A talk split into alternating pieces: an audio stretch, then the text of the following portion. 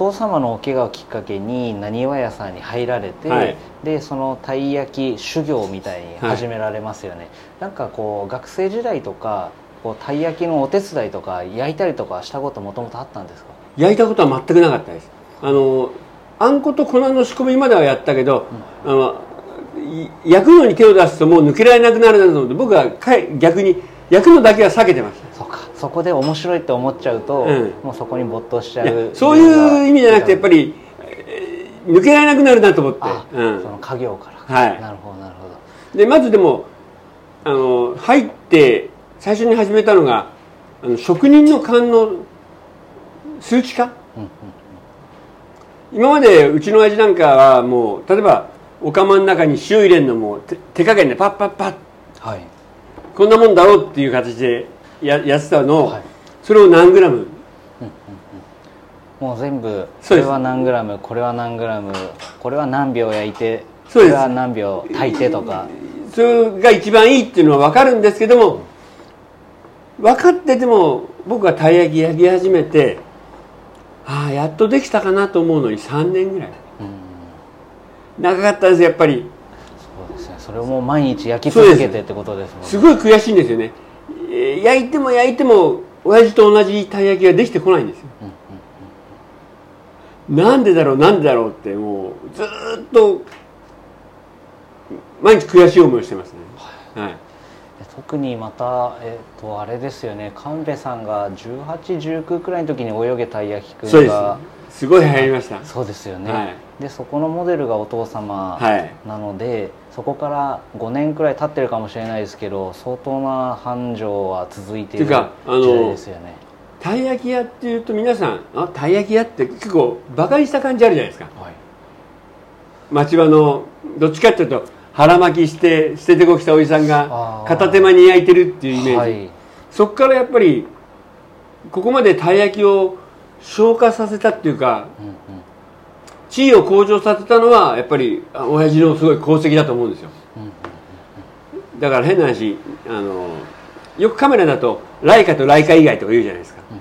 だからたい焼きもだから何はやとそれ以外になるといいなと思うぐらいな気持ちではいますけど。なるほどなるほど。でもそれだけあれですよねこの自分ご自身が納得するまでに3年かかるっていうのはです。焼くだけでもね。焼くだけでもですよね、だからこの世間からもしかしたらそういうイメージがあるかもしれないけれども焼くのはそれだけ大変ってことじゃないですか。でそのだってはい。小津だけでも北海道のうち十勝平野の中なんですけど、はい。十勝平野の中でも海側山側平らなとこ。ね。はい。場所によって味が違うんですよ。そうですねたい焼きにはどのうんうん小豆が一番合うのか？あんまり上品な小豆だとたい焼きには僕は合わないと思うんですよ。うんどっちかっていうと悪く言えば下品な味。はい。よく言えば野生味のある味の小豆を探すのがやっぱり大変ですよね。うんうん。で小豆自体も年々品種改良品種改良ではい。粒大きく皮柔らかくん。アク少なく。はい。だからええある意味オートメーションの機械に合いやすいようにできる、うん。そうですね。農家さんは農家さんで作りやすいようにとかその病気になれなりにくいような品種を使いたがりますから。あとだから使う方もなるべく粒が大きくて皮が柔らかくて、うん。アクが少ない方が楽じゃないですか。その工場のそのオートメーション化に合わせるとってことですよね、なるほど。でもそうするとどんどんどんどんある意味小豆の味から離れていくんですよ神戸さんが昔馴染んだ味からは離れていくってことですね。だから僕の思うのはやっぱり本当に小豆に落っこってるああんこ一粒食べてもあんこだなと思う味がするあんこが欲しいんですよ、はい。うん、だって変な話あんこも正体不明の甘いドロドロ多いじゃないですか。はい。何食べてるか分かんない、やはっぱりそれじゃいけないと思うし、はい確かにこう神戸さんのたい焼きを食べさせていただくとこうあんこのきめ細やかな甘さもありますし皮もしっかり残っていて、はい。こう食べ応えもあるし腹持ちもいいしでも後に引かないと言いますか。なるほど。でもその小豆もこう品種改良とかで味が変化していくからその神戸さんはいろいろ探されるわけじゃないですか。あと探すとともにあとこの小豆が手に入ったらどういう炊き方をするとはいそうですよね。そういう品種選びから作り方までいろいろ自分の中で引き出しを持ってないと。そのたい焼きがその今作られてるたい焼きはその昔ながらの味を再現しているのかそれとも今私が一番美味しいと思うものを提供してだから単純に親父の中では親父が一番いいと思ったものを出してるし、うんうん。でもだんだんだんだん門は狭くなりますよね。昔はだって北海道の小豆どこのとっても美味しかったですもんね。なるほどそれがちょっとずつどんどんどん限られてきます。はい。なるほど。その僕もこの今回インタビューさせていただくにあたってすごくお聞きしたかったのは100年以上の歴史があるじゃないですか、はでまあもともとは大衆食堂からスタートされてこうたい焼きっていうのができたのはまだその100年経ってないかもしれないですけど。も最初からたい焼きもやってたみたいあです。そうなんです。ね、はい。その味の変化といいますか、えー継承っていうんですかね。そこがどうされてるのかなと思ってたけど最初の頃は本当にもう甘きゃいいっていう時代ですよね。はい。だから亡くなったおおばあちゃんとの兄弟とかにたい焼きを持っていくと「お前これは甘くないよ」って僕に文句言われるやっぱり年配の人は甘いものはしっかり甘い。なるほど。のが大事みたいですよね。それでしっかりそのちゃんとお茶ではい。こうバランスを整えるみたいな、だからその味覚もこう時代だったり年代によって変わるからやはりその飲食ってのは難しいけど楽しいってことですよね。今でも基本的に味が溢れてますよね。うん。やっぱ流行りのラーメンなんか食べると一口食べると口の中が味でもういっぱいになるじゃないですか。そうですね。抜け床がない。はい、僕毎回食べたくなるもんは抜け床がなきゃいけないと思ってるんですよ。うん。だから小豆の香りと甘さがうまく引き立って他のものが消えていく、うん基本的に日本の食べ物ってそういうものが多かったんですよね。だから日本そばにしてもそうじゃないですか。はい。確かに。すごくシンプルで、まあ、お店によってそのそばのはい。味の違いですよね。そば粉の。だからある程度やっぱりおそぎ落としてって何と何をうまく残すかっていうのが美味しく何回も食べられる秘訣だと思うんですけど、今もう変な話もうだしもの素がしっかり効いてはい、味の素がしっかり効いてう、ん。もうそういうもんが多いじゃないですか。多いです。で甘くて。はい。やっぱりそぎ落としたらなかなか美味しいものは高いですよね。そうね。逆に言えば。確かに。素材が一見シンプルなようで、はい。そこでしっかり味を際立たせるのが大変ですからね。でもそのためにはいい材料といい腕がないとっていうことですね。でもたい焼きだから決して高級になっちゃいけないんですよね。うんうん。一番安いもんだから。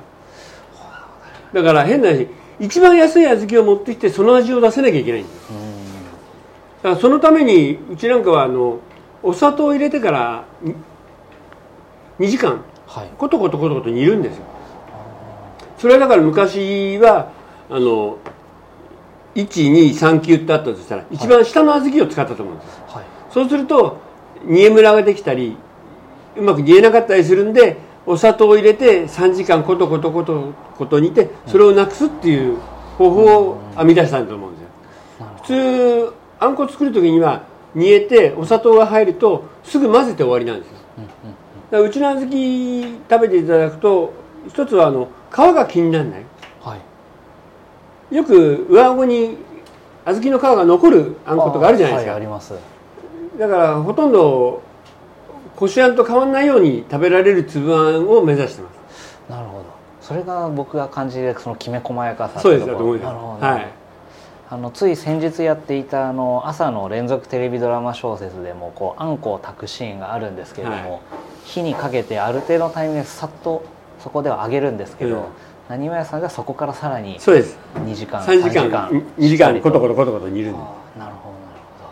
そこがそのさっきのお話じゃないですけども一番品質としては、まあ、良くないと言ったらあれですけれどもそういった小豆をしっかり美味しいものに昇華させるだからあのそういう美味しい和菓子っていうか上品な和菓子作るには本当にいい豆。ふっくくらと皮まできれいに炊ける豆を持ってこなきゃいけないんですよ、もうそうするとどうしても野生味なくなりますよね。そうですね、あとは価格もどうしても180円じゃ出せないとかなってくるとちょっとそれはまた違うんじゃないかってそういうことですね、はいその大衆食堂っていうところのその何わ屋さんの原点のお話もお聞きしたいんですけれども、あの僕の父親が、えっと、今も勤めてるんですけど飯倉のすぐ近くで勤めていて、はい。僕の父親が今年72になるんですけど、はい。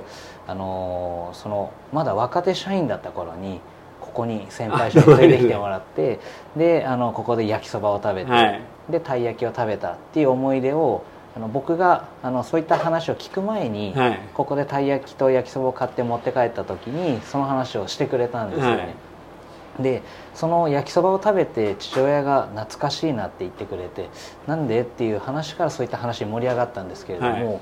なんかその当時のお客様とかもやっぱり今もなおたくさんいらっしゃるんですか、もうなくなっちゃったけどやっぱり何人か面白い人いましたよね、例えばあの石屋さんの大理石の職人さんで、前よく来たすごい太った方なんだけど僕は若い頃よくここ来てたい焼き買って公園で頭濡らして帰るって言うんですよ、はい。要はお金がないから、はい。